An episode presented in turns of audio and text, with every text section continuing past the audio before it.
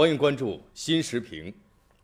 三十多年前，作为鼓浪屿地标建筑之一的八卦楼，屋顶霉气斑斑，楼板嘎吱作响，可以说是风雨飘摇。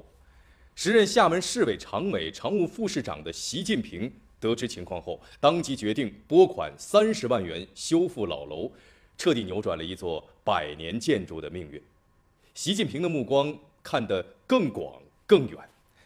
他领导制定1985年至2000年厦门经济社会发展战略，将鼓浪屿视为国之瑰宝来建设和保护。由保护一栋楼到珍视一个岛，再到建设一座城，习近平的厦门实践贯穿着一条鲜明的脉络：重视文化传承，延续历史文脉，让城市在发展过程中始终把根留住。实际上，这是一以贯之的理念与实践。城市文脉为什么会如此重要呢？正如习近平总书记在北京考察时指出的，历史文化是城市的灵魂，要像爱惜自己的生命一样保护好城市历史文化遗产。文化遗产中蕴含着城市的精神基因，隐藏着从哪里来向何处去的发展密码。保护文化遗产，就是保存城市的文脉，守望城市的精神家园。长期以来，一些城市在开发建设中拆掉大量真遗存，建了不少假古董，毁掉许多古建筑，搬来许多洋建筑，